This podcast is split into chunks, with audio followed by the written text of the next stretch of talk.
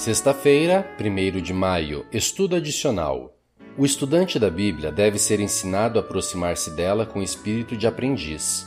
Devemos pesquisar suas páginas não em busca de provas para manter nossas opiniões, mas com o objetivo de saber o que Deus diz.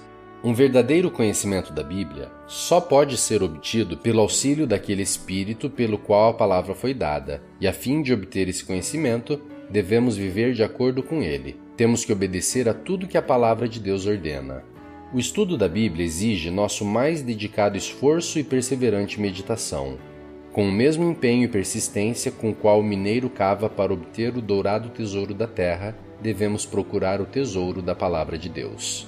Quando vocês fizerem da Bíblia seu alimento, sua comida e sua bebida, quando fizerem de seus princípios os elementos do seu caráter, conhecerão melhor como receber o conselho de Deus Enalteço a preciosa palavra diante de vocês neste dia. Não repitam o que eu declarei afirmando. A irmã White disse isso e a irmã White disse aquilo.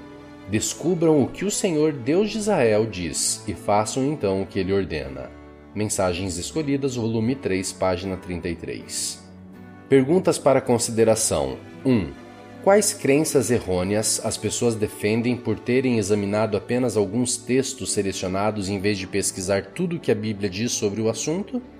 2. Leia o que Jesus disse em Mateus 11:11 11 sobre João Batista. Jesus destacou um profeta que não tem nenhum escrito na Bíblia.